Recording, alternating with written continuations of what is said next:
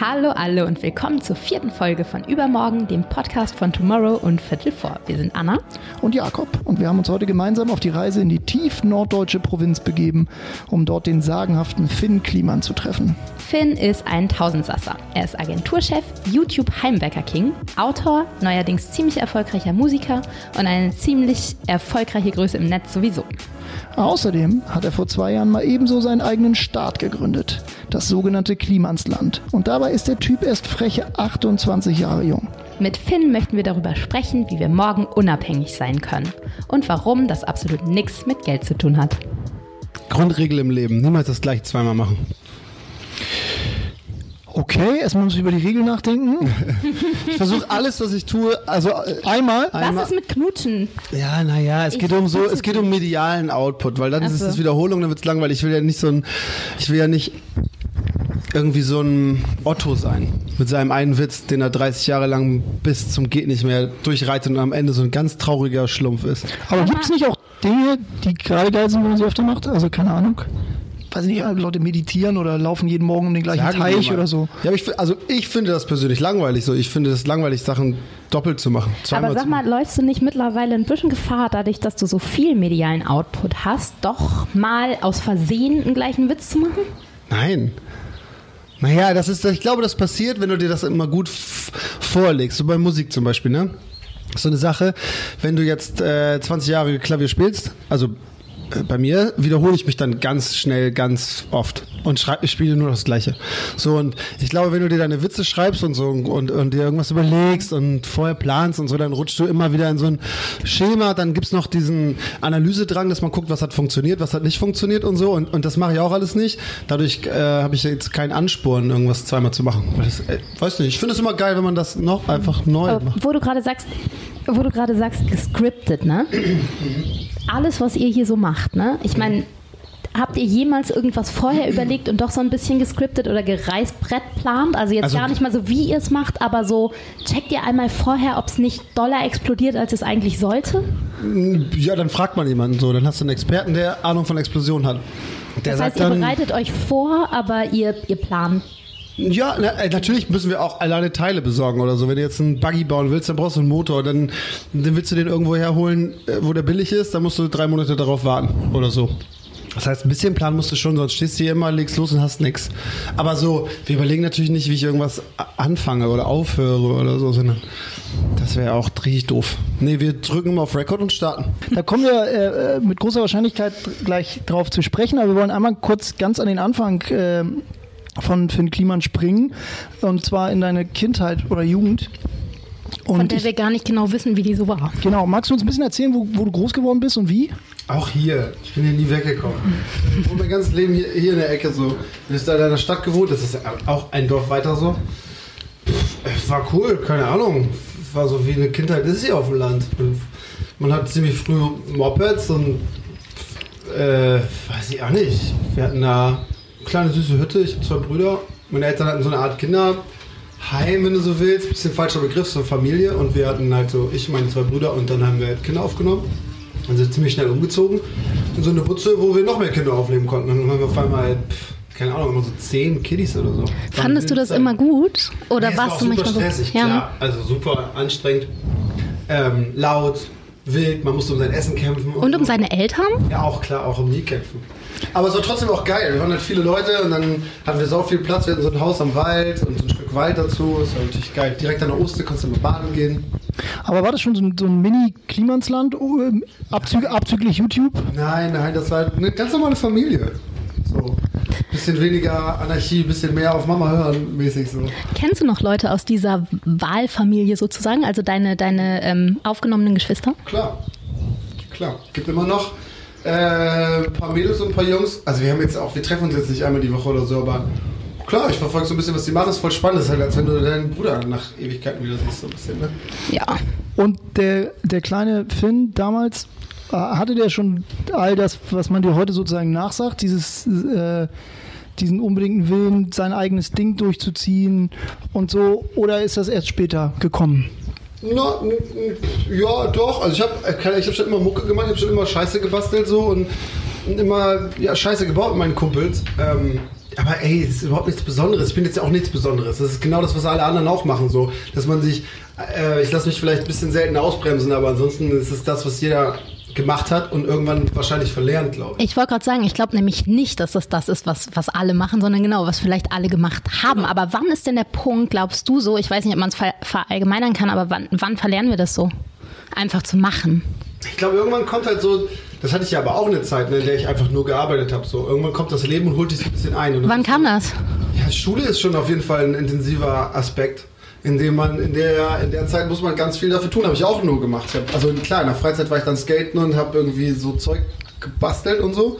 Aber ähm, Schule verändert voll viel und dann auf einmal kommt die Arbeit und dann sind ganz viele Leute sehr schnell erschöpft und so. Das ist mein Vorteil, dass ich immer so, keine Ahnung, so ein bisschen ADHS-lich unterwegs war, glaube ich, und immer ein bisschen mehr Energie hatte. Und dann war ich einfach nicht müde, nachdem ich nach Hause gekommen bin.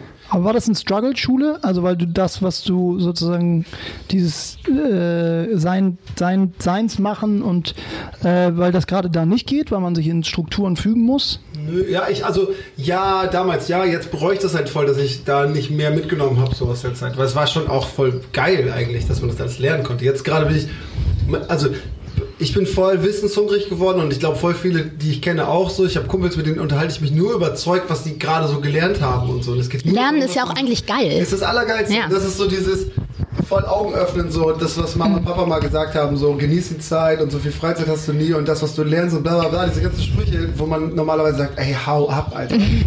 Die sind voll wahr. Und dass man in der Zeit, wo man all das eigentlich aufsaugen könnte, das nicht gemacht hat, sondern lieber irgendeinen Scheiß in der letzten Reihe in der Klasse gemacht hat, so ärgert mich, weil ich das jetzt aufholen muss. So. Weil ich das ja trotzdem wissen will. Ich ziehe mir das jetzt bloß nachträglich. Jo, aber ich glaube, das ist so, ein- also ohne jetzt hier irgendwie eine Bildungssystemdebatte anfangen zu wollen, ich glaube, es hat halt schon auch mit der Art der Vermittlung zu tun. Und ähm, ja, deshalb kannst du vielleicht jetzt Leuten, auch wenn du sagst, du bist nichts Besonderes, aber hast vielleicht eine besondere Art, Leuten Sachen näher zu bringen und die zum Lernen zu animieren, im Gegensatz zu einem Frontalunterricht. Genau, klar, weil das alles ein bisschen anfassbarer ist, was wir hier machen. So, das ist der einzige Weg, wie ich das lernen kann. Ist, ist das so? Also bist du so, so ein, ähm, Weißt du, was richtig einschneidend war? Ich, hab, ich war jetzt gerade ähm, mit äh, Skate Aid in Syrien so vor. habe ich gesehen auf Genau, da war ich. Social Media. Genau, da war ich mit äh, Titus. Das ist dieser. Kennt, Skateladen aus Münster, ne? Genau, Ja. der hat ja Titus erfunden. So. Und der hat irgendwann, als ich mir so einen Text durchlesen wollte, ich weiß gar nicht mehr, was das war, guckt er so nur über meine Schulter und meint so, das verstehst du nicht. Ich so, hä, was willst du? Wie bitte? ja, du kannst das so nicht verstehen. Du bist wie ich.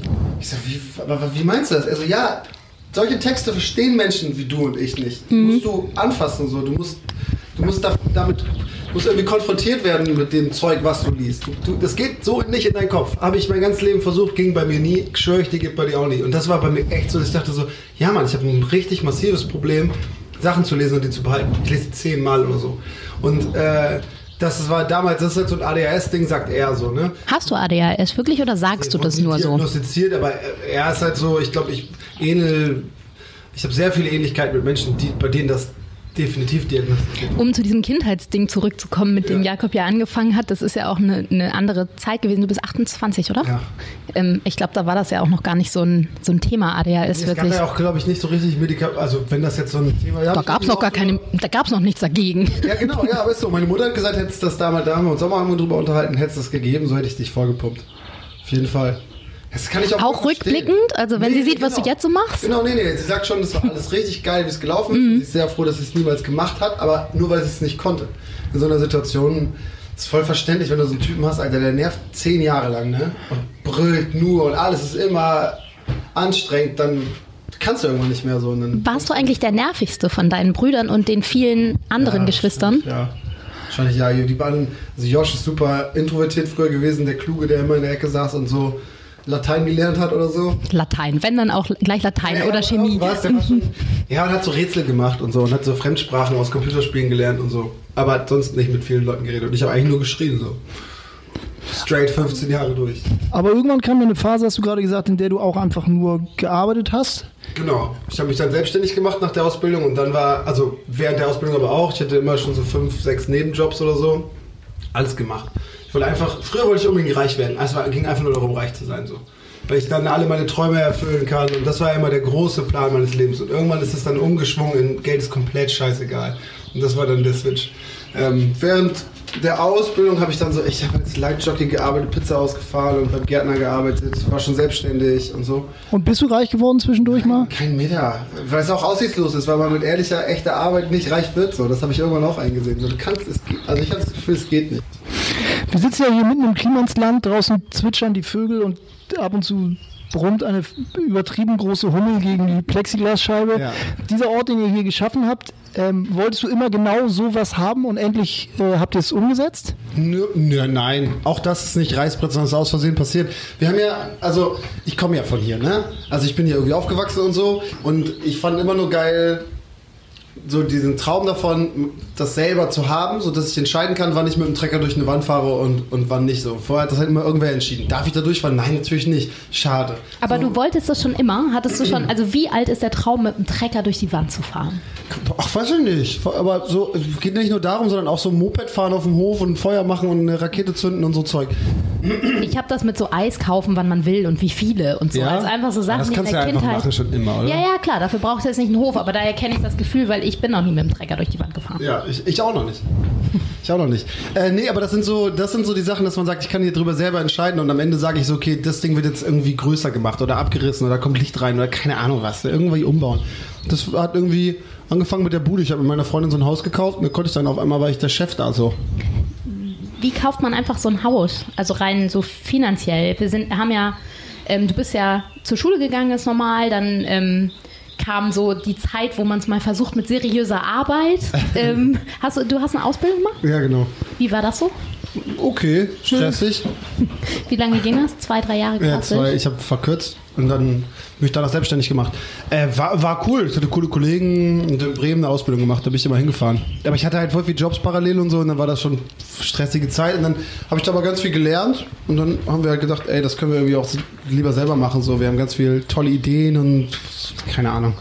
Und seitdem mache ich so eigenen Kram. Also du hattest nie so das Gefühl, ach, Selbstständigkeit könnte auch ein Risiko sein oder so. Nee, aber war es ja auch am Anfang überhaupt nicht. Bei uns war das ja so, wir haben uns selbstständig gemacht und dann haben wir im Keller von einem Kumpel angefangen, so, der hat in Zeven auch gewohnt. Das war ein Kumpel von Flo, mit dem ich, mit dem ich Herrlich Media gegründet habe. Dann haben wir anderthalb Jahre in diesem Keller gearbeitet. Das ist ein Raum, der war halb so groß wie das Ding jetzt, wo wir hier drin sitzen. Da waren wir nachher mit vier Leuten oder so. Fixkosten überschaubar. Null, genau. Der, hat- der hat uns halt gesponsert wirklich. Das ist auch, dafür bin ich ihm bis heute sehr dankbar. Internet bezahlt, Drucker, Papier, alles bezahlt, was wir so brauchten. Schreibtische und alles. Wir haben einfach nur unsere Laptops da reingestellt und losgelegt. Und der war dann auch immer da. Wir haben mit dem dann auch äh, Jobs gemacht und so. Der Typ war auch Entwickler. Shoutouts an Sven. Äh, der hat das alles ermöglicht, wirklich. Und davon zehren wir aber bis heute so. Da haben wir halt gelernt, so super sparsam zu sein. Wir haben irgendwie zwei Jahre, haben wir uns im Grunde kein Gehalt ausgezahlt, sieben Tage die Woche gearbeitet. Und das war halt genau die Zeit so, da habe ich wirklich nur gearbeitet, da habe ich nichts anderes gemacht. Da habe ich, war ich nicht mehr skaten und meine Freunde nicht gesehen. Ich habe nichts gemacht. Ich habe einfach gar nichts gemacht. Ich habe nur gearbeitet. Weil du wusstest, dass sich das lohnt? Nö, das war so die Zeit einfach. Ich hatte Bock drauf, das fand das spannend. Ich fand das irgendwie geil, dass man da äh, so was starten kann, dass das so irgendwie losgeht. Und, äh, und außerdem fand ich das, das war gerade so eine, ey, das war, da wurde Social Media größer, da ging das los mit geilen Internetseiten, da gab's neue, da wurde JavaScript groß und so. Und das war so für uns voll die geile Zeit, weil wir waren irgendwie arschjung so. Und das ging so langsam los, dass junge Menschen gerade in diesem Bereich ernst genommen oder ernster genommen werden. Und dann hatten wir halt ziemlich schnell auch große Kunden und so. Und dann hat es einfach gebockt so. Es war einfach eine Und was, was hat euch am meisten getrieben? Du hast vorhin kurz gesagt, es, gab auch mal eine Zeit, wo du einfach richtig Bock hattest, Asche zu machen. Ja. War das schon der treibende Faktor oder war es so äh, sein eigener Herr sein? Oder was war, was war der Motor, der den Laden am Laufen gehalten hat? Genau, das war, primär war wirklich dieses, ey, wir haben so eine Liste mit Ideen und davon wollen wir so viele wie möglich machen und da waren halt ein, ganz viel Schrott dabei, so, keine Ahnung, Typografie aus Scheiße, also aus Code machen und damit Webseiten umsetzen, so dass man halt so Spiegel aufrufen kann mit irgendeinem Artikel, der Schrott ist und dann wird der in, in menschlichem Code dargestellt. Das waren Startup-Ideen, so, wir hatten so bescheuerte Ideen, aber auch ein paar gute, wir haben so Rednerplattformen Echt eine gebaut. scheiß Idee. Ja. Wir haben so Rednerplattformen gebaut, ähm, weil wir gesagt haben, Redner geben immer so viel Prozente ab, wenn sie, wenn sie sich selbst vermarkten. So, und dann haben wir gesagt, ey, wir bauen einfach eine Plattform wie Facebook für Redner. Referent hieß das damals, voll der Scheißname auch. Aber hat Referent sozusagen die, die, Scheißidee empowert? Weil ähm, ihr habt ja wahrscheinlich schon gemerkt, dass jetzt es vielleicht für Schrift aus Scheiße jetzt nicht so einen Riesenmarkt gibt. Nee, gar, keinen, ja. Also ja, wir haben, machen wir es trotzdem einfach so aus Bock? Voll, das lustig war, das tragen. Ja, ich- anderen Jobs. Weil das hat ja auch immer was mit so Existenz. Nee, das war eben, genau, das war eben nicht der Punkt, weil wir gesagt Ah, haben, ja. ey, wir haben beide zu Hause gewohnt, ne? Wir hatten irgendwie kein, also kein Euro Fixkosten im Monat. Nick, nix. Wir haben kein Gehalt gekriegt, also, oder 400 Euro oder so über zwei Jahre oder irgendwie sowas haben wir uns gezahlt, damit wir Spritzer im Büro bezahlen können. Mhm. Ähm, wir haben zu Hause gewohnt, wir haben im Keller keine Miete bezahlt. Ja, ja, klar. Was, was gibt's für ein Risiko so? Ähm, dann haben wir einfach gemacht und haben gesagt, ey, mal gucken, was, was man so machen kann. Dann haben wir ganz viele Firmen gegründet. Ein paar gibt's nicht mehr, ein paar sind größer geworden. Und haben dann, um Geld zu verdienen, halt schon immer auch für Kunden gearbeitet. So ein Herrlich Media dann da gegründet und dann halt so Kundenjobs gemacht. Und das wurde dann immer größer, hat uns dann irgendwann auch ein bisschen eingeholt. Da mussten wir da raus, neues Büro, bla bla bla. Aber du hast gerade gesagt, damals gab es kein Risiko, aber selbst wenn es eins gegeben hätte, hätte es dich oder euch gekratzt oder sagst du, Sicherheitsbedürfnis ist sowieso eher, äh, eher minimal ausgeprägt? Nee, das ist immer so, ich glaube, es ist voll beeinflusst von deinen Kumpels so. Also das fand ich immer ganz dolle. Ich habe früher mit ähm, ganz viel mit Jan und Philipp rumgehangen so. Und die beiden sind sehr, sehr bewusst, dass man auf sich aufpassen muss und dass man sehr früh Geld weglegt und dass man irgendwie aufpasst, ähm, dass man am besten Job hat, den es 50 Jahre lang gibt und so. Und äh, dann wollte ich halt auch Sicherheit so. Wie das immer ist, Alter. Das ist wie Kiffen im Freundeskreis. Wenn alle das machen, dann ziehst du auch mal und so. So war das da auch, dass ich dachte, okay, ich brauche auf jeden Fall irgendwie einen vernünftigen Job. Dann war ich in England für ein paar Monate und wollte so eine Bratwurstbude aufmachen und so. Und dann hat es irgendwann ange, dann ist gekippt. Dann hing ich mit ganz vielen Leuten rum, die äh, einfach null Existenzängste hatten, aber auch richtig scheiße gelebt haben. So, der eine Typ war fünf Jahre im Hostel und hat immer so, da kriegst du ja dein Geld in so einer Tüte ausgezahlt und dann hat er das direkt in so einem homosexuellen Club da immer direkt auf den Kopf gehauen für Drogen und Sexpartys und war dann nächsten Tag pleite und hat dann den restlichen Monat halt so im Hostel vegetiert. Und das hat mir imponiert und gleichzeitig hat mich das auch voll abgeschreckt. Und dann war es aber trotzdem so eine Mischung, da waren dann so Meshtisch hieß der Typ, das war so ein Franzose, der seit fünf Jahren durch die Welt reist und ich fand es irgendwie geil. Und dann habe ich, weißt du, von zu Hause kriegst du dieses Sicherheitsding mit und dann fährst du, ja genau, und dann kriegst du von da auf einmal so eine ganz andere Welt so. Und das hat mich voll, voll beeinflusst. Dann war ich wieder in Deutschland, wollte, hab ein Konzept für so ein Franchise-Unternehmen da aufgestellt. Und hatte gleichzeitig, habe ich so eine Skatehalle mit einem Typen da gegründet hier bei uns in der Gegend. Und der hat dann gesagt, ey, solange du hier bist und nicht wieder zurück kannst, weil wir auf unseren Stellplatz da gewartet haben, äh, mach doch einfach eine Ausbildung. So, zum Mediengestalter. Und ich wollte irgendwas studieren, wie jeder auch, ne? Irgendwas mit Medien, keine Ahnung, ist mir auch alles egal. Ich wollte dann nur noch rumhängen so. Ähm, und dann habe ich diese Ausbildung gemacht und da habe ich dann gemerkt, so, ey, warte mal, Internet ist voll geil. Das ist mega cool. Und ich habe eigentlich Printler gemacht, aber nur digital und habe dann so schon so nach ich hatte drei, vier Monate oder so, und dann bin ich so in Konzerne gefahren, habe so Social Media Schulungen gehalten und so. Wusste selber überhaupt nicht, was da los ist, ne? Aber hatte irgendwie eine Facebook-Seite und habe da Videos hochgeladen und dann ging das irgendwie so los. War ja auch so ein bisschen Goldgeberstimmung damals. Voll, genau. Du weißt ja selber. Das war, das war eine, also es war eine wilde Zeit so. Das war geil. Und ich war gerade rechtzeitig jung und weißt du, genauso alt, wie man sein musste. Rechtzeitig jung ist auch ein geiler Satz. Ja, aber es war so. Und, und hatte halt so ein bisschen Ahnung davon und Bock, Sachen zu machen und gute Ideen für Facebook-Apps und irgendeinen Scheiß, den man im Internet machen kann. Mit deinem wir haben die ersten Profilbilder geändert und so, was früher dann so, weißt du, was später so trendy wurde und so. So Zeug habe ich dann halt gemacht. Und dann habe ich gemerkt, ey, das ist ja mega easy auch und alle haben da voll Bock drauf. Ich Flo da kennengelernt halt der war Entwickler, der konnte halt dann viel mehr als ich. Dann habe ich während der Schulzeit, haben wir vorhin auch schon ein bisschen über Affiliate Marketing geredet und so, habe ich in meiner letzten Reihe hat mir Schmidti, auch Shoutouts an Schmidti, hat mir beigebracht, wie man programmiert. Und dann habe ich eigentlich in meiner ganzen Ausbildung nur diese eine Seite programmiert und das war mein Lehrmeisterstück so. Ten Most Important hieß das. Das war so die zehn besten Sachen in irgendwas, zehn besten Online-Games, die zehn besten bla bla bla. Und das war lange vor Bento und all den anderen Nee, das Clickbait-Ganoven. Ist zehn Jahre her oder so. Und äh, da habe ich dann aber irgendwann auch so voll viel shady Sachen gemacht, so die zehn besten Free Porn Seiten und so eine Werbung drauf verkauft. Und das Ding ist dann abgegangen, oder? Genau, das ging dann ab. Und habe ich gesagt, ey, wenn alle Stricke reißen, ne, machen wir einfach Affiliate Marketing. Und Flo so, ja gut, okay, ich sehe ja, was du da verdient hast, alles geil, lass jetzt hier einen Sack hauen und dann machen wir uns selbstständig. Das war immer so der Notstrumpf. Haben wir danach, ja, wir haben mal so Sachen gemacht, Männershop 24, Geschenktipps, Scheiße und so. Aber es lief auch alles nicht. Hausrobo 24, konntest du Hausroboter, als es losging mit diesen putzenden Hausrobotern und so. So Zeug haben wir alles gemacht. Ähm, und dann, ähm, genau, das war, das war alles noch Phase, irgendwie müssen wir mal richtig viel Geld verdienen und ich habe auch eigentlich keinen Bock, Rente zu, einzuzahlen und so. Wir müssen einfach mal irgendwann reich werden, so. Das war dann der Deal. Und dann habe ich irgendwann gemerkt, ey, klappt eh nicht. Ich werde niemals reich. Was ist überhaupt reich und warum muss ich das überhaupt werden so? Und dann ist es umgeschwungen. Geld ist komplett scheißegal, ich muss einfach nur das finanzieren, was ich hier machen will und das viel cooler Sachen zu machen und völlig Wurst. Weißt du, ob ich da langfristig dann was von habe und ich, jetzt mache ich mir gar keine Gedanken mehr über die Zukunft, weiß ich auch nicht. Ich glaube immer so, wenn man viel Türen auftritt und ganz viele verschiedene Sachen macht, dann regelt sich das von alleine. Hoffe ich. Also hoffe ich immer noch.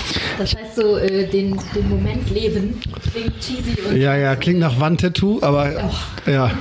Aber i- ist so, oder was? Ja, ein bisschen ist es so. Ich glaube, äh, voll, also es ist ja immer so, bei allen Sachen, guck dir diesen Hof hier an, guck dir alles an, was ich so in letzter Zeit gemacht habe oder was auch richtig viele Leute machen, die Erfolg haben mit den Sachen.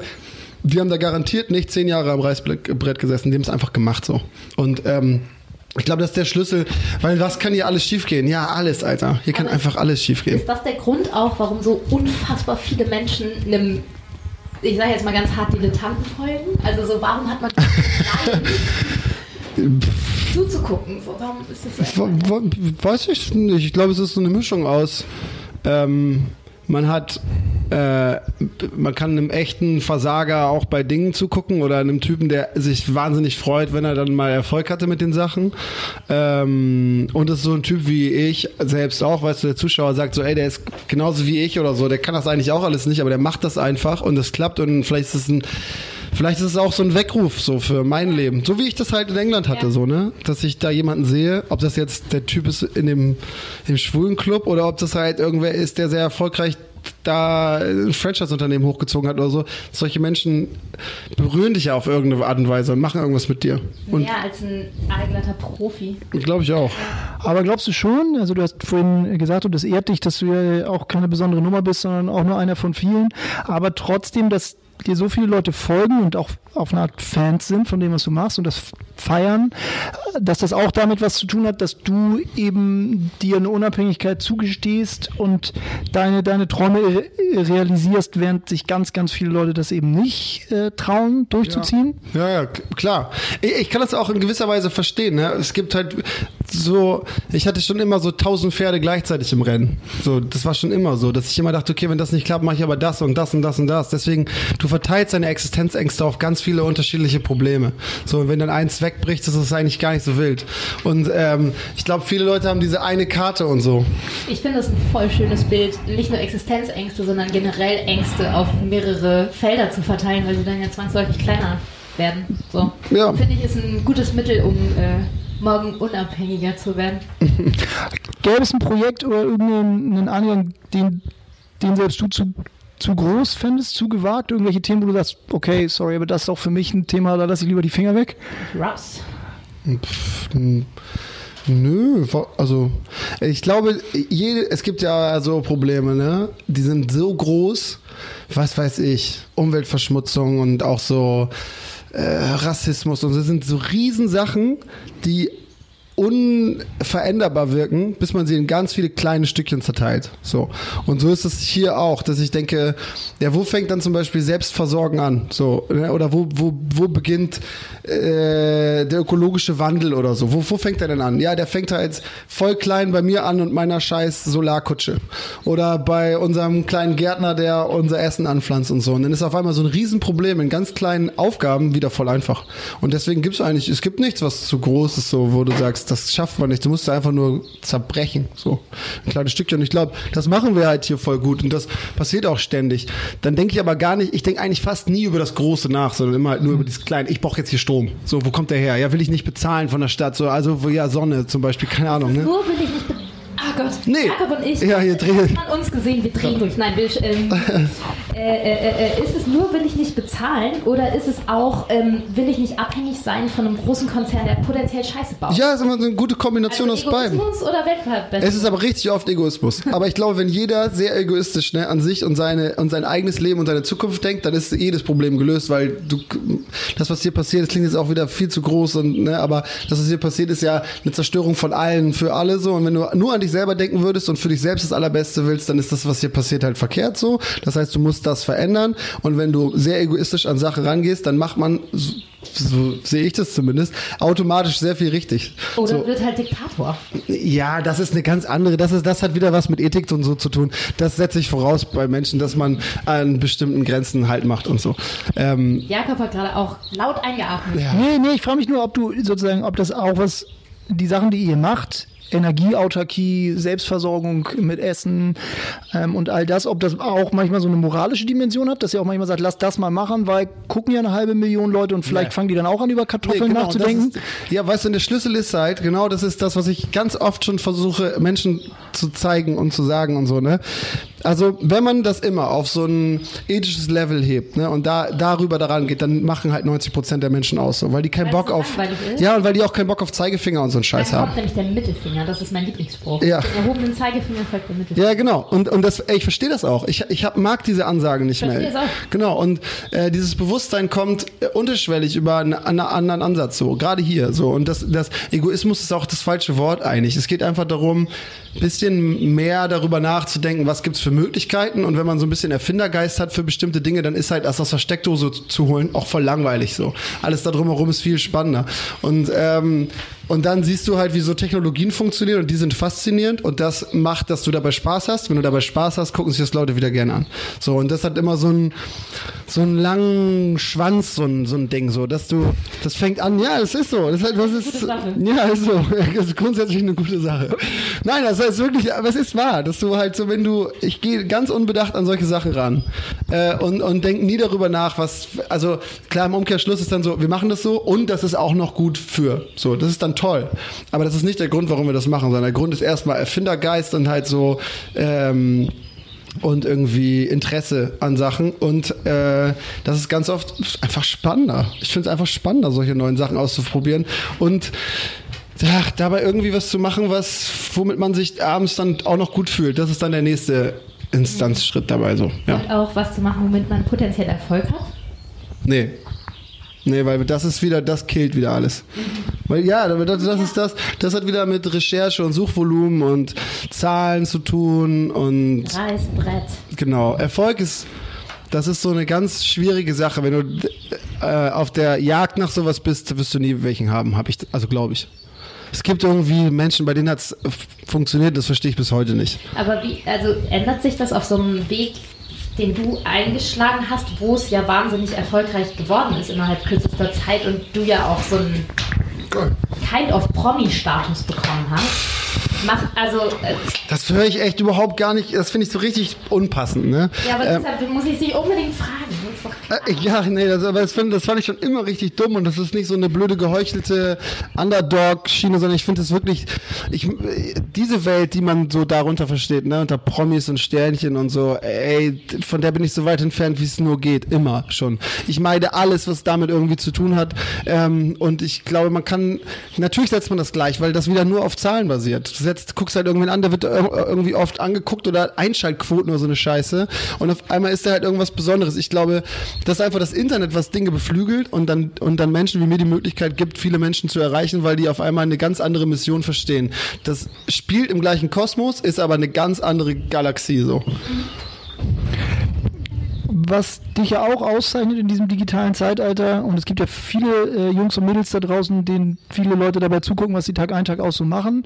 Und nicht wenige davon monetarisieren das ja auch auf eine Art, fangen plötzlich an, ihr Gesicht oder ihren Körper für, für Marken oder Institutionen herzugeben. Und da ziehst du ja ziemlich klare Linien, zu sagen, du schaltest keine Werbeblocks vor deinen YouTube-Videos und so weiter. Hast du das eigentlich mal richtig klar gesagt oder ist das einfach so was, was passiert ist?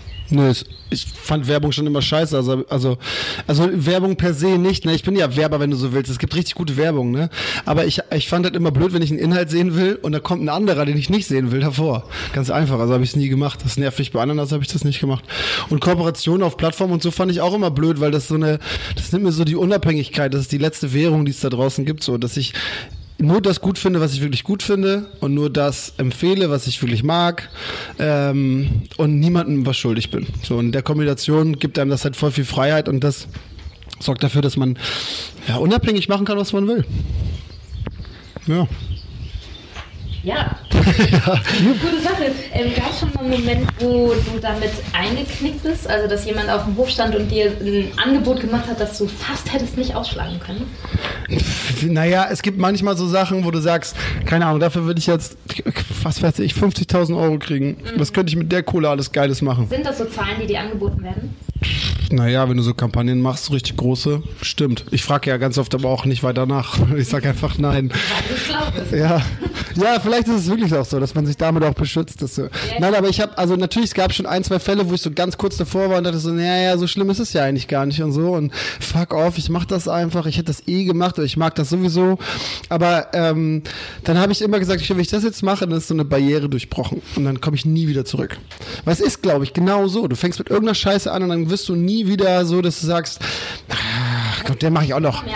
Ja, genau, genau. Und so war das halt so, dass ich dann dachte, ähm, es gibt ja so, was weiß ich, es gibt dann Kumpels, die haben irgendwelche Klamotten oder so und dann sagen die, ja, würdest du es für die, die Kohle posten? Dann sag ich, nee, Alter, wenn du Bock hast, mir einen Hoodie zu schicken, mach doch einfach. Und wenn der geil ist, dann habe ich den halt mal an. So, weißt du? Aber verteck den halt nicht. Genau. Ich will nichts mit dieser Werbewelt zu tun haben und schick am besten gleich einen riesen Karton. Das machen halt dann wirklich viele, dann kann ich es hier verschenken. So. Und das machen wir. Die sind alle eingekleidet. Das ist alles nur, ich schicke das immer direkt ins Klimasland und dann, aber das sind nicht die Leute, die hier arbeiten, sondern das sind Leute, die hier gerade sind. Dann mache ich die Kartons auf und dann nehmen sich alle, was ihnen passt. Gibt es noch andere rote Linien, die du hast für dich? Weil verstanden, du siehst dich null als Promi oder Sternchen oder irgendwas, aber eine öffentliche Figur bist du doch. Also du gibst mehr von dir preis, als es die meisten Menschen sonst tun. Gibt es da rote Linien, wo du sagst, okay, das gehört einfach nicht auf YouTube, das gehört nicht zu Funk, das gehört nicht mal auf Instagram? Nicht mal auf Instagram. da, ist, da ist auf jeden Fall ganz low der. ähm, nö, nö, wüsste ich jetzt nicht. Also es ist noch nicht vorgekommen. Ey, das ist aber auch, das ist auch ein Unterschied, glaube ich, weil wenn du dir jetzt ähm, was aus dem Arsch ziehst, ne, für irgendeine Geschichte oder so, dann ist ja was anderes. Ich dokumentiere ja einen Bruchteil von den Sachen, die so passieren. Und ähm, Verstehen die Leute das? was? Ja, verstehen die Leute, dass das ein Bruchteil von dem ist, was so passiert? Das ist eine Frage, die ich mir oft stelle oder die irgendwie Leuten, die auf Instagram sind, mit nicht so vielen Followern, aber trotzdem passiert, dass halt das Missverständnis ist, die wären überall dabei. Also bei uns zum Beispiel sind die Leute nicht mal zu Hause. Wir machen nichts, was zu Hause bei uns stattfindet. So draußen ja, drinnen nein. Und trotzdem, wir waren beim Urlaub, ich glaube sechs Wochen und wir haben drei Wochen lang nichts gemacht und dann eine Insta-Story und nachher haben alle gesagt so, ist ja krass, dass ihr alle mit in den Urlaub nehmt, ist euch das nicht Krass. privat? Wir so, ey, es war ein Wochenende, was Ja, ja. Also glaubst du, Leute haben ein Gefühl dafür oder kennen, haben die das Gefühl, sie kennen dich to the fullest, wenn sie hier ankommen? Ja, ich glaube, die kennen mich schon, aber die kennen mich ja auch. Also ist ja ehrlich gesagt, was soll ich da sagen, ne? Das ist, wenn du keine Rolle spielst oder so und immer nur so, dann kennen die dich ja auch. Die sagen, es fühlt sich an, als wenn du mich kennen, als wenn ich dich kennen würde. Und ich so, ja, wahrscheinlich tust du es auch ein bisschen. Sich das für dich an? Sie ja nicht. Und Am Anfang- dich irgendwie zu einem Promi auf eine Art. Weil der hat das gleiche Gefühl. Ach so. Pff, Ich weiß auch nicht. Also mein großer Vorteil ist, ne, bisher sind alle Menschen, die dieses Projekt und alles, was ich so tue, anspüle, halt echt vernünftige Leute so. Die, das sind so Menschen, die, mit denen ich ja auch gerne abends am Lagerfeuer sitze, weißt du? Und äh, wir haben so einen Arschlochfilter irgendwie, der sich automatisch ergeben hat, was sehr, sehr gut ist. Ne? Also man kann ein bisschen gegensteuern, indem du halt so bestimmte Regularien erfüllen musst, um so äh, Klimaslandbürger zu werden. Weißt du, musst du so Hautfarbe auswählen. Kannst du sagen, egal, es gibt keine anderen Möglichkeiten und so. Weißt du, so kleine Gags, Spielereien, die aber wichtig sind, dass hier keiner reinkommt. So ähm, gleichzeitig ist natürlich auch dann so eine Blasengefahr bei der Geschichte. Ähm, und das ist das, was ich auf jeden Fall jetzt, wenn man sich intensiver damit beschäftigt, immer mehr merke. So, ich habe echt nur gute Leute um mich, die alle so denken wie ich. Äh, wir sind eine gigantische Masse an, an, an echt coolen Leuten, so die Bock haben, Sachen zu tun und so. Und auf einmal ist Deutschland für mich so. Und das ist natürlich dann das, worüber ich dann viel diskutiere mit, mit, mit Leuten. Was das Klima, was hast du dir für eine Blase aufgebaut, Alter? Du lebst nur noch in dieser Welt. Alles ist in Ordnung. Alle haben Bock, alle sind Macher, alle haben, investieren jede ihre Zeit in ihre geilen Ideen. Es gibt keinen Rassismus, alle lieben sich gegenseitig und all so Sachen. Genau. So, weißt du? Und äh, das sind dann, da habe ich mit Marie Meinberg auch viel drüber geredet, so. Weil es da natürlich dann Diskrepanzen gibt zwischen ihrer und meiner Welt. Und das sehe ich dann. Und wenn man sich damit intensiver beschäftigt, dann merkst du, ja, krass. Also hat den Vorteil für mein Privatleben und Konfrontation mit Menschen, die das gucken. Alles immer voll einfach. So, die verstehen das, die labern mich nicht 100 Jahre dicht und so. Ähm, o- oder sind einfach nett. So. Und haben auch wirklich was beizusteuern oder sagen, ich kann dir da und da helfen und, und sind dann eine coole Ergänzung für mein Leben. Äh, genau, und auf der anderen Seite halt eine Gefahr für die Zukunft. Würdest du sagen, das ist hier sowas wie eine gelebte Utopie? Also ihr lebt hier eine Gesellschaft, wie sie sein sollte? Echt, also fühlt sich so an, ja. Also fühlt sich zumindest so an in, in, in Form von, hier kümmern sich wirklich alle umeinander so. Es gibt, die kochen füreinander, die helfen sich, die fangen sich gegenseitig auf, die lernen sich hier kennen und helfen sich dann bei weiteren privaten Dingen, was auch immer. Ähm, die, die sind so, wie ich mir das wünschen würde, wie es überall ist. Und ähm, das war ja aber auch ein bisschen die Idee, ne? dass man sagt, ey, hier drin was ihr auch immer draußen macht und egal, also was Leute da draußen tun, ne? wenn ihr hier reinkommt, dann gibt's hier Regeln, die keiner aufschreibt, sondern die einfach in allen Köpfen zu sein haben so und, und dann weiß nicht, äußert sich das in Form von hier ist hier ist immer alles cool so untereinander. Ja. Gute Form. Ja. Ähm, äh, vielleicht müssen wir noch mal ganz kurz für diejenigen, die es nicht vorher wissen, sagen, was, was das hier ist. Ja, erklärt ihr doch mal. Ich habe das schon so oft erklärt. Was glaubt ihr, was das hier ist? Ähm, ja, Ich sehe hier einen großen Spielplatz, aber jetzt nicht im infantilen Sinne, sondern einfach so ein riesiges äh, in einem Landhausstil daherkommendes Experimentierlabor, wo man, und ich meine, ich könnte jetzt nur versuchen, in anderen Worten wiederzugeben, was du gerade selber gesagt hast, wo, wo Leute hinkommen und äh, ihre Ideen umsetzen können und auch dürfen und gleichzeitig versuchen, irgendwie als Gemeinschaft zu funktionieren und cool miteinander zu sein. Und insofern habe ich diesen Utopiegedanken jetzt nicht, nicht umsonst reingeworfen, weil das hier, glaube ich, sehr viel mitbringt, was man sich vielleicht für das große Ganze auch wünscht. Das ist ja oft auch bei Festivals, das ist ein ähnlicher Geist, also wird dann hart durchkommerzialisiert oft, aber wo man manchmal zurückkommt und sagt, okay, ich habe jetzt drei Tage so gelebt, wie ich es mir eigentlich wünschte. So, mit Tanzen Ja. und guter Laune und coolen Leuten und vielleicht haben wir auch noch was gebastelt zwischendurch. Ja. Ja, so ein bisschen so ist das, glaube ich, auch. ja, dieses Utopie-Ding. Und weißt du was, wo du es gerade so zusammengefasst hast, ne? Wird man das manchmal auch leid? Also hat man manchmal nicht nur wegen der Blase, sondern generell, komische Frage, aber vermisst man Den Hass. das? Ohne. Ich vermisse den Hass. Mit Hass gekocht. Schissene Freundlichkeit. Hollywood-Film gibt es einen Bösen, weil gegen den man kämpfen muss, sozusagen. Das wird es irgendwann lame, wenn alles gut ist? Naja, nee, also ey, mein Leben im Klimasland ist aber ja auch nicht nur, wir sitzen hier die ganze Zeit im Stuhlkreis und singen schöne Lieder und so, sondern ich acker hier auch richtig viel so, ne? Das wollte ich wissen, was ist das hier und wie geht das an? Ja, ja, genau. Also wir haben ja eine Produktion ähm, und also wir produzieren diese Sendung hier. Wir haben da Redakteure, wir haben Aufnahmeleitungen, so wir machen jetzt auch viele Events, so. Das heißt, wenn ich hier bin, dann, äh, dann sitze ich nicht in der Sonne, sondern ich bin am Handy, um äh, schneid Videos, was weiß ich, plane irgendeinen Scheiß und äh, sitze mit Menschen zusammen, höre mir deren Ideen an, optimier, äh, genau, für mich ist das Arbeit hier, ne? Also es ist cool, das macht voll viel Bock, ist richtig geil und ich kann, wenn ich will, mit einer Decke hinten auf dem Acker gehen, aber das, dafür habe ich halt keine Zeit, sondern wenn hier, wenn wir hier sind, dann ist schon wirklich, ist auch durchgetaktet so. Klar, Alter. Irgendwer muss sich darum kümmern, dass diese ganze Vision weitergetragen wird und äh, dass man halt hier äh, das ein bisschen in so eine Bahn lenkt, dass es vorangeht, weil wir haben voll große Ziele. So, hier soll richtig viel passieren. Das geht nicht von alleine. Wie sehr steht und fällt das Ganze hier mit dir? Also kann, kann das Klimansland auch, auch sein und funktionieren, wenn Finn zu Hause bleibt?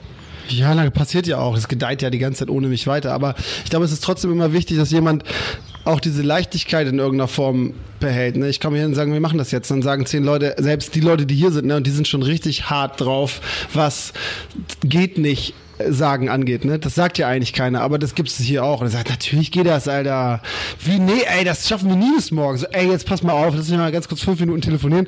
Wir machen das morgen, so. Und dieser Spirit, den muss man immer mal wieder reinbringen, so. Ich glaube, das ist auf jeden Fall das, was ich beisteuern kann. Ähm, Bist du hier? also die Hälfte der Woche so. Und sonst? Agentur, viel zu Hause. Zu Hause ist das eigentlich das Haus, das du damals gekauft hast, um jetzt mal so richtig weit zurückzuspringen Mhm. im Gespräch. Mit, de mit deiner Freundin hast du dann gesagt, okay, bisschen Sicherheit, wir machen jetzt mal Immobilien. Naja, Sicherheit nicht, sondern wir wollten, wir wollten einfach rumziehen. Und dann haben wir uns eine äh, Wohnung angeguckt in Zeven und war gleich so, Alter, nee, das machen wir nicht, ey. Irgendwie im vierten Stock da, äh, voll klein, Nachbarn und den ganzen Scheiß. Und wir sagten, nee, Alter, das ist nichts für uns, ey. Dann haben wir uns nach dem Haus umgeguckt und hatten wir voll die geile Butze. Ein paar Dörfer weiter draußen. Das war so ein Feriengebiet von so ein paar Hamburgern irgendwie. Und dann äh, wollten wir die erst kaufen, es war wirklich so angeguckt, ja, den nehmen wir so. War direkt am Waldrand mit so einem kleinen Fluss davor und so mega geil. Ja, war wirklich schön. Und dann habe ich ja beim Verkauf, also beim Kaufunterzeichnungstag, es war ein Tag oder eine Woche später oder so, habe ich gesagt, ja, hier vorne fetten Mini-Ramp im Garten. Und der so, was willst du da machen? Ich sage, so, so zum Skaten, so eine kleine Halfpipe, so. Er so, das geht hier nicht. Ich so, hä, wieso, Alter? Wir sind hier fast im Wald. Ich bin hier alleine, so. Wo ist das Problem? Naja, wir haben Nachbarn und da vorne können die drauf gucken. Und dann habe ich mich zu Franzi umgedreht und meinte so, ey, okay, das war doch, deswegen ziehen wir hierher. So, und sie so, ja, dann nehmen wir das nicht. Und dann haben wir eine Woche später ein anderes Haus gekauft. Das war wirklich einfach so pff, ganz schnell. Eins, jetzt haben wir keine Nachbarn, 5000 Quadratmeter Grundstück. Also wirklich, es gibt das Dorf, ist auf der einen Seite, wir sind auf der anderen. Und da kann ich jetzt alles machen. Das war, der, das war die Idee, deswegen haben wir das gemacht. Reizwort Nachbarn. Ja. Ja, Niemandsland Ja. äh, seid ihr ja nicht ganz alleine. Wie reagiert das Umfeld so auf das, was ihr hier macht? Also grundsätzlich sehr gut. Wir haben natürlich, also es ist wirklich so, wir haben jetzt gerade, ich war irgendwie bei irgendeiner Sendung, das oder so hieß sie, genau. Irgendeine Und Sendung, weiß halt irgendwas mit Fernsehen. Ja, es war das. Ähm, und das war, da habe ich halt so Lobeshymne aufs Dorf und so, weil es ist wirklich eigentlich arschgeil. Alle helfen uns, so die ganzen Landwirte sind alle für uns da und unterstützen das halt wie Sau. Ich finde jetzt gut, Ja. so strukturell, wenn so jüngere Menschen sagen irgendwie, ja, wir ziehen jetzt mal nicht in die Großstadt und machen da Hm. irgendwas mit Medien, sondern Ja, ey, aber ich, ich bin ja auch einer von denen, ne? es ist jetzt nicht so, als wenn so ein Yuppie hier irgendwie auf, aufs Land kommt. Ich kenne die alle. Ich bin mit denen zur Schule gegangen und so. viele weg und werden Yuppies, oder? Ja, ja, t- vielleicht zwangsweise. Es sind aber so Leute, die nicht sehen, was man hier machen kann. Ich glaube, dass es schon geil ist. Hier geht alles, du musst es halt nur selber machen so. Und ähm, das ist der große Unterschied. Und ich glaube, das finden die geil, dass es hier wieder Leben gibt. Das war ja auch immer, ein, vorne ist ein großer Saal, man kann hier so Veranstaltungen machen. Das nutzen die ja auch alle so, ne? Das ist eine große Family, die sich so hilft. aber gibt es oder gab es auch Momente, wo ihr gemerkt habt, okay, pff, vielleicht einen Schritt zu weit gegangen, weil äh, du hast oft viel der, der Begriff Unabhängigkeit hier und sozusagen einfach was machen, Ja. wo man sich nicht einschränken lässt von anderen. Aber das heißt ja auch sozusagen immer gegebenenfalls irgendwie Grenzen selber definieren und Linien ziehen und sagen, das ist cool, das ist witzig, lass mal machen. Gab es auch Mo- Momente, wo ihr gemerkt habt, okay, ähm, war vielleicht doch ein bisschen zu viel des Guten oder das äh, ging auf Kosten anderer? Na, aber das versuchen wir eigentlich nie zu tun, so.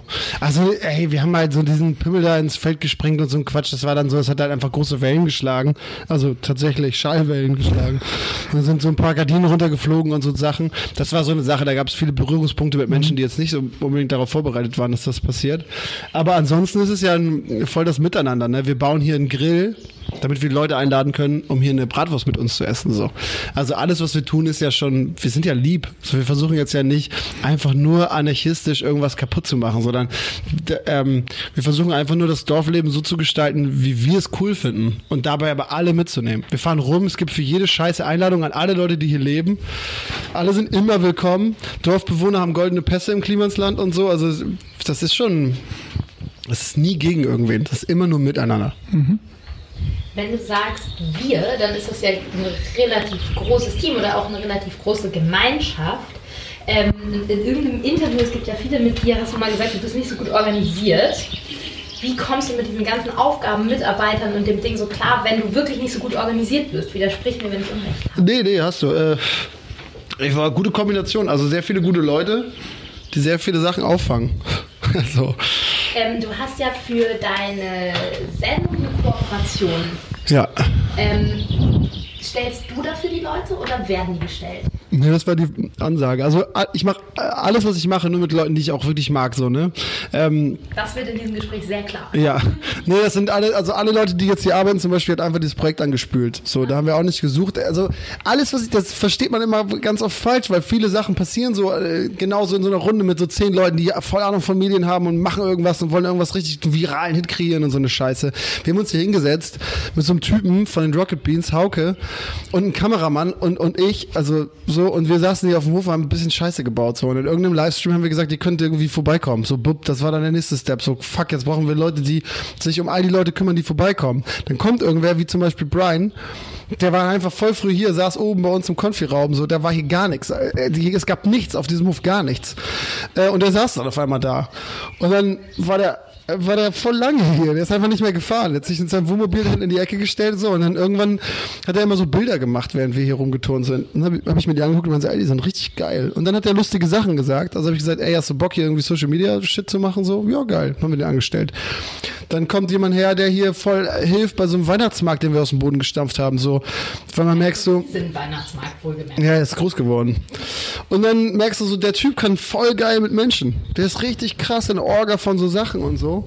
Ähm, und dann wird das halt Aufnahmeleitung oder eine andere Person kommt und lässt sich einfach nicht aus der Ruhe bringen. Ey, perfekter Eventmanager. So, blub. und so haben wir die einfach alle dazugeholt. Und Jetzt, ZDF damit down immer? Vertrauen die? die machen äh, NDR, genau, NDR, genau, NDR, ja, ja, die haben aber nichts damit zu tun. Also die haben, äh, das ist auch ein bisschen falsch. Also NDR und Funk finanzieren die Sendung, die Produktion der Sendung. Alles, was darüber hinaus ist, alles, was du hier siehst, das haben wir einfach gemacht. So. Du hast gesagt, dass äh, wir haben uns vorhin den Hof zusammen angeguckt und du hast gesagt, das ist eigentlich alles Müll, den bringen die Leute hierher. Ja, Und bei Müll horche ich natürlich auf. Ja. Was ist das für Müll und warum ist das kein Müll? Nein, gute Frage. Naja, das sind Sachen, die andere Menschen nicht mehr brauchen. Ganz viel hiervon, fast alles, sind Sachen, die andere nicht mehr brauchen. Stühle, auf denen du sitzt, haben wir vom Schrottplatz geholt. Ähm, Platte war eine Spende. So. Das sind alles so Sachen, die Leute nicht mehr brauchen. Oder die bei denen irgendwie die Garage zustellen und so. Und dann bringen die die vorbei. Und wir, dann kommen halt ganz viele andere, die wühlen darin rum und finden irgendwas. So easy kann es sein und andere Leute nennen es Nachhaltigkeit als Trend und ihr macht das mal wieder einfach. Genau, aber so meine ich. Ne? Das, was du jetzt gerade beschrieben hast, ist der, Grund, ist der Grundpfeiler und das Konzept von all dem hier. Dieses, wir brauchen keine großen Namen für den ganzen Quatsch und wir brauchen nicht irgendwelche fetten Konzepte oder irgendwelche super nachhaltigen Gedanken, die bis ins Universum reichen, sondern wir machen das einfach erstmal, weil das nicht anders geht, weil das die klügste Variante ist, weil das super billig ist und weil das dann auch noch irgendwie Ressourcen benutzt, die, die es schon gibt. Du hast vorhin Selbstversorger, aber selbst gesagt. Und das ist Ja. schon auch so ein bisschen so ein, so ein Ja. Passwort, aber das entsteht eigentlich wieder, da drehen wir uns wieder im Kreis, wahrscheinlich daraus, dass ihr einfach gerne Essen hättet. Ne? Naja, also so eine selbst gezüchtete Paprika und Tomate schmeckt halt geiler als die, die ich kaufen kann. Äh, und wenn dann, dann Jonas ist auch so ein Typ, der wurde ja einfach angespült, so wie alles einfach so passiert. Ähm, und dann haben wir gesagt, ey, weißt du, was geil wäre, wenn wir unser eigenes Essen hier machen könnten? Das schmeckt voll geil und dann haben wir immer genug und so. Und dann, wir haben so viele Leute hier, so viele Helfer und das ist einfach dumm. Alleine dann jedes Mal für alle alles zu kaufen, voll anstrengend. Und so können wir dann, nehmen wir das mit und zeigen den Leuten gleich, wie es geht. Aber ist das dann auch so ein Ding, was ihr wirklich weitervermitteln könnt? Also stehen hier dann auch mal Leute auf dem Hof und sagen so, ey, da habe ich noch nie drüber nachgedacht, so die Gurke Ja. viel geiler und das ist ja gar kein Müll, das ist ja ein Tisch. Ja, genau. Ja? Ja, genau. Das ist das, das ist diese. Eine Art Lehrauftrag.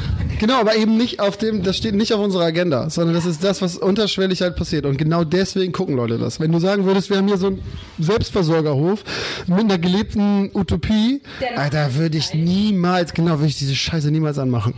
Weil ich auch keinen Bock auf diese, das tut mir schrecklich leid, ne, aber es gibt so viele Menschen, die sich diesem Trend so krass verschrien haben auf eine unangenehme Art und Weise, die nur noch nerven. Äh, und die, genau das ist das Zeigefinger-Ding, die dir die ganze Zeit nur auf den Sack gehen, dass alles, was du tust, verkehrt ist und so. Äh, das nervt. So. Wenn du denen aber zeigst, was du machen kannst, äh, ohne zu sagen, dass es besser ist als irgendwas anderes oder so, du machst das einfach, weil das gerade der logischste Schritt zu, zu sein scheint, dann guckt sich das jemand einfach ab und merkt, ah, warte mal, stimmt, eigentlich ganz klug. Und das ist viel, viel geiler. Okay, also Moral und Zeigefinger stehen nicht auf der Agenda des Klimansland. Was steht denn auf der Agenda? Wo geht die Reise hin? Also nicht, dass ihr nicht schon einiges gerissen hättet hier. Ihr habt euren eigenen Staat erschaffen. Das ist schon mal, schon mal auf der Bucketlist schon mal ein nicht ganz unwesentlicher Checkpoint. Aber wo geht die Reise hin mit dem ganzen Also ich, äh, mein, mein Traum hiervon ist erstmal auch, dass ich mich aus, weil du das vorhin auch angesprochen hast, aus diesem krassen Bild als Frontfigur für diese Sache so immer mehr lösen will, so, weil das Klimasland ist viel mehr als ich, so, der irgendwie Quatsch baut, sondern Das heißt ja trotzdem. Ja, das war am Anfang, wir hatten keinen Namen, wir hatten zwei Wochen, um die Scheiße hier zu machen, wir hatten nicht mal einen Hof, ey, die Geschichte ist pure, ja, pure Katastrophe. Haben irgendwann beim Podcast bei uns zu Hause, hat das irgendwann gesagt, wir sind im Klimasland, das war vor, bevor es das gab, das habe ich einfach genommen. Die Jungs gefragt, ob das cool ist, ob ich den nehmen darf, und ich so, ja, mach doch. Deswegen heißt das so, ähm, hätte man jetzt nachträglich auch anders nennen können, ist auch, aber ey, Namen sind komplett scheißegal, auch ein Learning aus all den Jahren Firmengründung, es ist so egal, wie du heißt, es geht nur darum, was du tust, so. Deswegen, ich verschwende auch keine Zeit mehr in lange Logoentwicklung und so ein Quatsch, alles voll Wurst. Ich mache einfach irgendwas, klatscht zehn Minuten lang irgendwas hin. Wichtig ist, was dahinter dann passiert, so wie das dann aussieht, ist erstmal ganz egal. Ähm, Agenda fürs Klimastand ist also erstmal das Lösen von mir so ein bisschen und hin zu dieser, diesem Hof und den Möglichkeiten und dem Bereitstellen von dieser Infrastruktur an alle Menschen, die es gibt. So. Ähm, und da wirklich grenzenlos ähm, völlig egal, wo du herkommst, wie du aussiehst, was du gemacht hast, was du eigentlich kannst oder glaubst nicht zu können und so kannst du hierher kommen, dich mit anderen Menschen zusammentun und irgendwas erschaffen, was du schon immer mal machen wolltest. Und ich glaube, das ist total wichtig, dass es das gibt, so diesen Platz zu geben und den zu teilen, wie so ein wie so ein Ferienhaus, weißt du, was sonst vergammeln würde, wenn, weil du da die ganze Zeit gar nicht selber äh, bist oder gar nicht so oft sein kannst das ganze Jahr über. Teil dir das mit zehn Freundinnen, haben da ganz viele was von und dann machen die immer, wenn sie da sind, stellen sie da mal neue Blumen rein und so und dann sieht das Ferienhaus auf einmal ganz schön aus. Und so ist das Klimansland halt auch. Das heißt, ähm, wir bauen jetzt gerade so, ähm, fängt jetzt an mit Zora, die so Kochkurse hier gibt. Das ist Ähm, ein schöner Name, Zora. Findest du? Ja. Ja? Ja. Ja, sehr schön. Hat, äh, Namen sind ja nicht so wichtig. Na doch, also bei Personen vielleicht dann schon, bei Zora vielleicht schon. Ähm, naja, auf jeden Fall ähm, ist das die Idee, dass wir halt diese ganzen Räumlichkeiten hier haben. Guck mal, heute zum Beispiel war keiner im Atelier. Ist doch super schade. Es wäre viel geiler, wenn jetzt irgendein Typograf gekommen wäre und hier zehn Leute hätte und den zeigt, wie man denn schreibt, zum Beispiel. Ne? Ja, und, äh, und das ist die Idee, dass Leute herkommen können, wenn die äh, Kurse machen wollen, die, äh, wollen, die wollen irgendwas vermitteln. Das kann sein, wie löse ich den Bremsbelag von meiner Ente, kann sein, wie sprühe ich sauber ein Graffiti, wie mache ich, schreibe ich einen Song, Fotografie, keine Ahnung. Jede Art von Kreativität kann ja hier ausgelebt werden. Wir haben nun mal den Platz und wenn Leute dann hierher kommen wollen, dann können sie sich hier einbuchen quasi. Wenn ein Ko- Kurs kostenlos ist, kriegst du den Raum kostenlos. Wenn ein Kurs kostenpflichtig ist, dann kriegen wir einen kleinen Teil für die Miete ab. Fertig. Wo verwirklichst du dich dann weiter, wenn du hier lebst? Ach, ey, meine Liste ist so lang. Ja, Gibst du uns einen kurzen Einblick? Ja. Weil ich meine, wir haben jetzt längst nicht über alles gesprochen, was du so getrieben hast in, äh, in den vergangenen Jahren. Ein Album aufgenommen, Klamotten gemacht für Handwerker, mit, äh, wo man die Kinder nicht sieht und all das. Aber was? Hast du für dich andere, äh, schon ein paar Projekte eingeloggt äh, für die nahe Zukunft? Jo, jo, jo, das überschlägt sich alles komplett. Ich weiß überhaupt nicht, wo vorne hinten ist. Äh, ich kann noch nicht über alles sprechen, weil ganz viele sind noch so, oh, oh, wenn das jetzt jemand hört und mehr Geld hat als ich, dann macht er das einfach und so. Äh, das heißt, so ein paar Sachen kann ich noch nicht sagen. Aber wir, ey, wir arbeiten, ich habe ja angefangen, zum Beispiel, weil du gerade Klamotten gesagt hast, ähm, wir produzieren halt in Portugal irgendwie fair Zeug, so, wie du willst, im Schnitt, wie du willst, mit allen Sachen, die du willst und so. Äh, und dann haben wir uns mit vielen Leuten zusammengesetzt, die das auch machen, ähm, aber halt in Scheiße, so die irgendwo produzieren, wo es nicht so geil ist. Und das ist immer noch ein Riesenthema. Das heißt, Das erzählt uns der Finn am Fashion Revolution Day. Ja, ist heute? Ist heute. Aha. Heute. Oh, guck an. Ja, sowas. Also äh, ich habe dann einfach ganz viele Freunde und Bekannte, die ich kenne, so angeschrieben und so, ey, ich habe euren Merch gesehen, ich habe eure Klamotten gesehen, das ist richtiger Rotz, lass mal geil machen. Äh, das heißt, wir produzieren jetzt ganz schön viel Zeug. Das eine Sache, wir machen dieses Hausboot da in Hamburg, das wird mich das nächste halbe Jahr noch beschäftigen. Dieses Hausboot von dem Olli Schulz, ne? Ja, genau. Diese Riesenbaustelle da. Ähm, Was ihr gekauft? Äh, Jetzt habe ich es auch. Ich hatte eine Gangleitung. ja, genau, wir haben dieses Hausboot, das wird halt so, da kommt ein Studio rein, dann können sich da Musiker einmieten und eine Platte produzieren oder halt, keine Ahnung, willst ein Buch schreiben und dir fehlen die letzten sechs Sätze, dann gehst du nochmal für eine Stunde auf den Kahn so ungefähr. Ähm, ist das- Gunters Aura wird schon richten. Ja. naja, also, ey, das ist auch ein schwieriges Thema, weil der, der steht auch für so viel Scheiße. Ähm, und jetzt, das ist aber auch dann ein cooler Auftrag so, ne? Wir machen das eh nichts mehr von, da ist nichts mehr da, ist nur noch mit, mit einer Metallhülle. Ähm, aber der stand natürlich auch für kreatives Schaffen und war irgendwie ein wilder Dude so. Äh, das greifen wir auf jeden Fall auf, da kann man da ein bisschen wieder kreativ werden. Gleichzeitig aber auch ähm, irgendwie sowas, dieses ganze Ding halt auch thematisieren, dass er halt ein dreckiges Schwein zu Frauen war und so, dass man auch sowas, ist halt cool, wenn man jetzt die Chance hat, das nochmal irgendwie zu thematisieren. Ähm, wird das Schließt sich der Kreis dieser unabhängigen Natürlichkeit und trotzdem Themen aufgreifen, die gerade aktuell sind, ungeplant Ja. sozusagen, weil das Hausboot da nun mal lag. Ja, genau, das war halt da und es ging jetzt echt nicht darum, jetzt irgendwie auch da nicht irgendwie langfristig irgendwas richtig Gutes für die Menschheit zu machen, sondern einfach einen geilen Ort zu erschaffen, an dem man kreativ sein kann, aber dabei eben nicht zu vergessen, was man da auch zu erzählen hat und wie man das zu erzählen hat und Sachen richtig zu stellen, ist halt auch cool. Ich habe noch eine kurze Frage dazu. Würde mit sowas dann so eine Stadt wie Hamburg für dich interessant werden, auch wenn du da keine Mini-Ramp hättest? Oder ist es für dich für Zum Wohnen? Ja, ja. Da habe ich schon auch Bock drauf. Ich, früher wollte ich immer ähm, so eine Subunit oder so einen Scheiß gründen in, in Hamburg. Ich wollte immer eigentlich ganz gerne nach Hamburg. Will ich auch immer noch. Ich habe schon überlegt, ob ich mir so eine Wohnung da hole und einmal die Woche dahin fahre. So Das abends. beantwortet ehrlich gesagt, wir spielen nämlich am Ende unseres Podcasts Mhm. ein ähm, Spiel, das heißt entweder oder. Mhm. Du darfst einmal beides sagen und einmal erklären. Okay. Genau, und meine, eine meiner Entweder-Oder-Fragen war in der Tat Hamburg oder Bremen. Ne, Hamburg. Ja. Johnny Knoxville oder Steve O? Uh, ich glaube Steve O. Dann mache ich weiter mit Backsteinwand oder Graffiti. Gehört das nicht zusammen? Mucke machen oder Quatsch? Machen. Ja, Mucke machen ist schon das Wichtigste, ja. Mit der Hand oder mit der Maschine? Ah, Maschine, wenn es geht, immer Maschine. Geld oder Fame? Äh, äh, boah, was ist das? Was war ich? durfte einmal auch beides äh, nicht sagen. Doch, das sagen. Ich möchte beides nicht. Ah. Autodidakt oder Ausbildung? Autodidakt. Fendt oder John Deere? Ich glaube John Deere, glaube ich. Aber da, da muss man auch echt aufpassen. Ist das jetzt mit dem Sternchen unbezahlte Werbung, ne? Hab mega unbezahlt. Ja. Also meine, von mir kriegt er keine Kohle dafür auf jeden Fall. Geil. Ich habe die Doppelfrage: Fernsehen oder YouTube? YouTube. Und YouTube oder Insta? Das ist auf jeden Fall tagesformabhängig. Ich glaube, Insta äh, ist das coolste Medium, was ich kenne. Ritalin oder lieber nicht? Lieber nicht.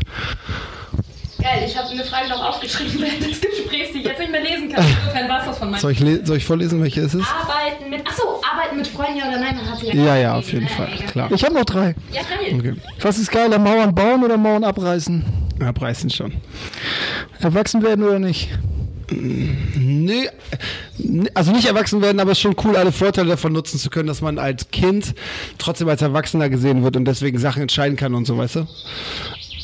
Verstanden. Ich skippe meine letzte Frage und nehme das als Schlusswort für dieses äh, bezaubernde Gespräch. Vielen Dank. Dass Ich wir, würde noch einen, ein letztes echtes Schlusswort hier haben, denn äh, unser Titel ist ja Lass uns über morgen reden und die Frage, die wir dir gestellt haben, ist ja, wie können wir morgen unabhängig sein? Mehr oder weniger in der Punchline. Wie, lieber Finn, können wir morgen unabhängig sein? Oh Gott. Da muss man jetzt natürlich aber auch richtig vernünftig drauf jetzt nochmal. Deep Talk zum Schluss, bitte. In einer Punchline, das ist ein Satz, eine Punchline ist... Ja, okay, Digga, ich bin nicht informiert über Punchlines. Das kann auch ein, Ja, eine Punchline kann auch- Führung sein. Am Ende muss ein Mic Drop stehen. Ja, genau. Das- Ja, ja, das war die Sache sehr einfach. So wie Matzes Scheißfrage am Ende mal so, was wird auf deinem Plakat stehen oder so, das ist auch so eine Asi-Nummer, Alter. Die ist super geil, ich höre die so gerne. Die Ja, Fragen. klar ist sie, sie ist aber... Bloß, du kannst dich vorbereiten bei Matze. Uns kennt ja keiner. Ja. Jetzt sag was. Okay, was war, die, was war die Frage nochmal? Wie kann ich morgen unabhängig sein? Jo. Wie können wir morgen unabhängig sein? Wir Alle geht's um alle Menschen. Um alle Menschen oder ihr drei, oder ihr beide. ja, ein Tipp, ne? Ja, ähm, Du stimmst doch Zeit, Digga. nein, nein, ich überlege wirklich. Das ist nicht so einfach. Also, man kann, also, unabhängig kann man erstmal jetzt sofort auch schon sein, glaube ich. Das muss man gar nicht so lange planen, sondern die Unabhängigkeit von morgen fängt heute an. Uh, jetzt habe ich es, glaube ich. Soll ich das Mik Mikrofon jetzt loslassen? Okay, ich mach's jetzt. Schön, dass ihr dabei wart. Wir hoffen, ihr habt ein bisschen was für euer persönliches Morgen mitnehmen können. Wir freuen uns immer über Feedback und gute Ideen. Wenn ihr also jemanden kennt, der oder die unbedingt bei uns zu Gast sein sollten, gebt Bescheid. Schreibt uns eine Mail oder kommentiert wild drauf los bei Instagram und so. Auf bald, wir freuen uns.